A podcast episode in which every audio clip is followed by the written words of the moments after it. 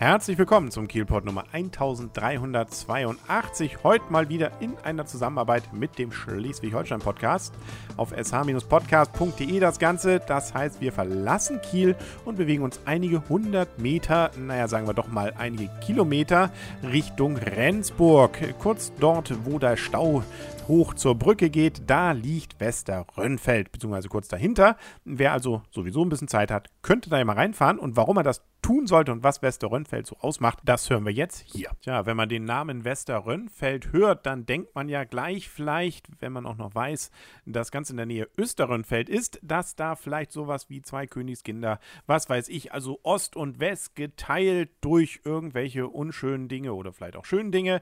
Äh, nein, das Ganze ist viel banaler, warum es diese zwei Orte gibt. Da gibt es keine Feindschaft, äh, zumindest nicht, weshalb man den Namen so gewählt hätte, oder irgendwelche spannenden Geschichten drum. Das liegt einfach daran, was der Name besagt. Er sagt nämlich eigentlich nichts anderes, äh, dass nämlich hier Westerrönnfeld einfach im Westen eines Rönn liegt, nämlich eines Fließgewässers und das ist in diesem Fall die Werau.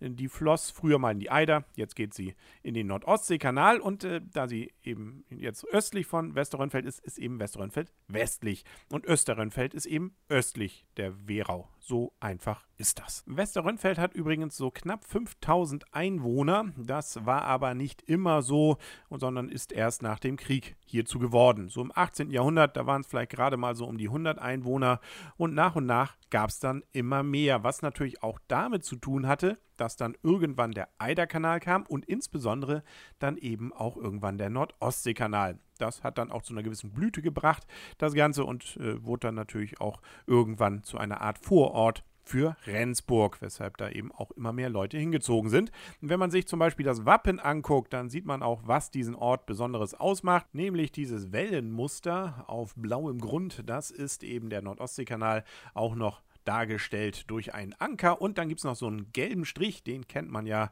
patent gefaltet, unter anderem von einem Atlas bzw. von einer Straßenkarte.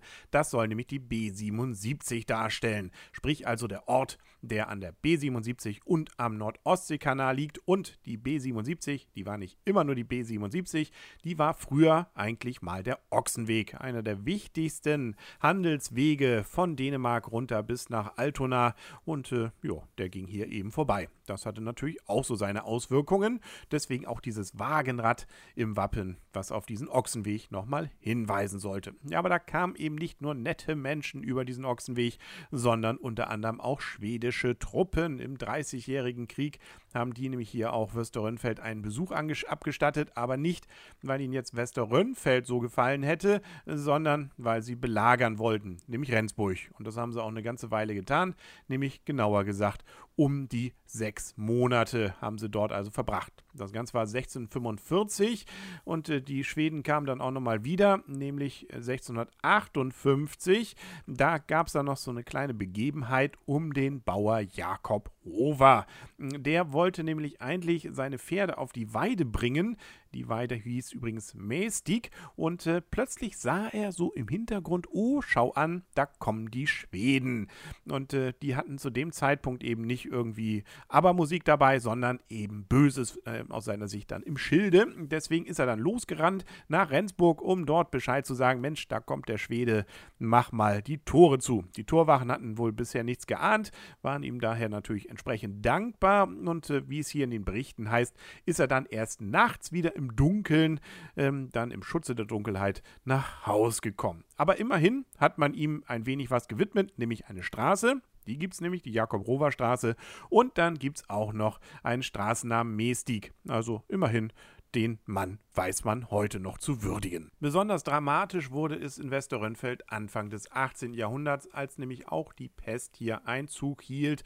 Immerhin 24 Männer, so heißt es in den Aufzeichnungen, 23 Frauen, 16 Knechte, Mägde und 41 Kinder starben hieran. Deswegen wurde ein entsprechender Friedhof angelegt, der sogenannte Pestfriedhof, und der ist auch heute noch existent. Es ist nämlich der heutige Gemeindefriedhof. Einer der wichtigsten Einschnitte der jüngsten jüngsten Zeit, also sprich seit Ende des 19. Jahrhunderts, war natürlich der Bau des Nordostseekanals 1887 bis 1895. Das bedeutete nämlich auch, dass es nicht nur ein Westerrönfeld gab, sondern auch ein nördliches äh, Westerrönfeld und ein südliches, äh, sprich also der Nordostseekanal durch den Ort ging und äh, man hat dann mehr und mehr wohl auch die Bindung zueinander verloren. Es gab wohl so eine Art Drehbrücke, die war aber nicht so besonders äh, herausragend äh, praktisch äh, und äh, ja, so gesehen ging dann wohl, so heißt es hier in den Berichten, die Bindung zwischen diesen Ortsteilen flöten und äh, ein Teil dann eben kam zu Rendsburg. Ja, aber der heutige Teil, nämlich Westerrönfeld eben von heute, der blieb und der hat auch inzwischen eine richtige, eben nicht Brücke, sondern sogar einen Fußgängertunnel. Sogar eine Eisenbahn fuhr zumindest mal nach Westerrönfeld. Sie verband nämlich 1901 bis 1957 Westerrönfeld unter anderem mit Rendsburg, aber ja, 57 war damit dann Schluss. Gab nochmal eine schöne Feuerwehrkapelle, die aufgespielt hat und äh, dann war sie weg die Eisenbahn.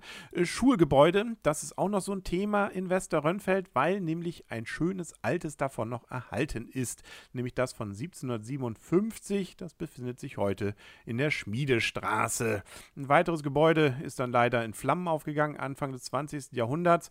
Und ein weiteres, ja, das steht heute noch, nämlich das 1903 dann erbaute Schulgebäude. Das ist heute der Sitz der Gemeindeverwaltung, äh, beziehungsweise seit dem Beitritt der Gemeinde Westerrönfeld in das Amt Jeven steht, dann auch Sitz der Verwaltungsstelle Westerrönfeld. Das Ganze passiert übrigens am 01.01.2001. Aber zum Glück müssen die Schüler seitdem jetzt nicht nur vor dem Fernseher sitzen, sondern können weiter zur Schule gehen. Es gibt nämlich weiterhin noch eine Grund- und Hauptschule. Die wurde 1959 dann erbaut und äh, immer wieder erweitert. Dazu gehört übrigens auch eine Sporthalle. Ähm, das erwähne ich nur, um darüber umzuleiten, dass es auch noch eine ursprüngliche Schulturnhalle gibt, die allerdings zur Mehrzweckhalle inzwischen umgebaut wurde. Diese sogenannte Tinglev-Halle, die ist so eine Art kulturelles Zentrum von Westerrönfeld. Da gibt es also Versammlungen, Feste und die örtlichen Vereine können sich hier dann eben auch entsprechend gütlich tun, beziehungsweise dann auch präsentieren. Und wenn man sich jetzt fragt, warum Tinglev-Halle, das Ganze hat damit zu tun, dass man eine Partnerschaft hat mit der Gemeinde Stinglev in Nordschleswig, was übrigens Süddänemark ist, äh, und äh, übrigens äh, auch inzwischen eine Partnerschaft mit Züssow in Mecklenburg-Vorpommern besteht, aber ähm, da gibt es jetzt keine Halle extra für. Was ich ja schon erwähnte, war ja, dass die Wirtschaft, insbesondere aus Landwirtschaft, Fischerei, Seefahrt und Schiffsbau, bestand. Das Ganze hat natürlich damit zu tun, wie gesagt, man ist ein bisschen ländlich da draußen und eben auch noch den Fluss bzw. den Nordostseekanal vor der Tür. Inzwischen ist es allerdings damit ein bisschen ruhiger geworden, da man ja die Autobahn auch noch gleich da hat. Äh, wenn denn da nicht gerade Stau ist, dann ist da eben auch ganz gut ein Ort, um Gewerbe zu betreiben. Deswegen gibt es ein relativ großes Gewerbegebiet. Trotzdem ist auch noch ein bisschen Natur da. Früher war das natürlich alles da, wenn man so will, nach Natur belassener. So war es ja früher. Äh, insbesondere war da viel Heidegebiet äh, und auch viel Sand. Äh, richtig so Binnendünen, die da durchzogen wohl. Davon ist nicht mehr viel erhalten, aber immerhin 7000 Quadratmeter Heidefläche, die gibt es noch in Westerrönfeld. Das war es auch mit dem Kielpot für heute. Wir hören uns dann morgen wieder, wahrscheinlich mit eher Kieler Themen auf kielpot.de und bei Kiel FM. Bis dahin wünsche ich alles Gute, euer und ihr, Kaulius und tschüss.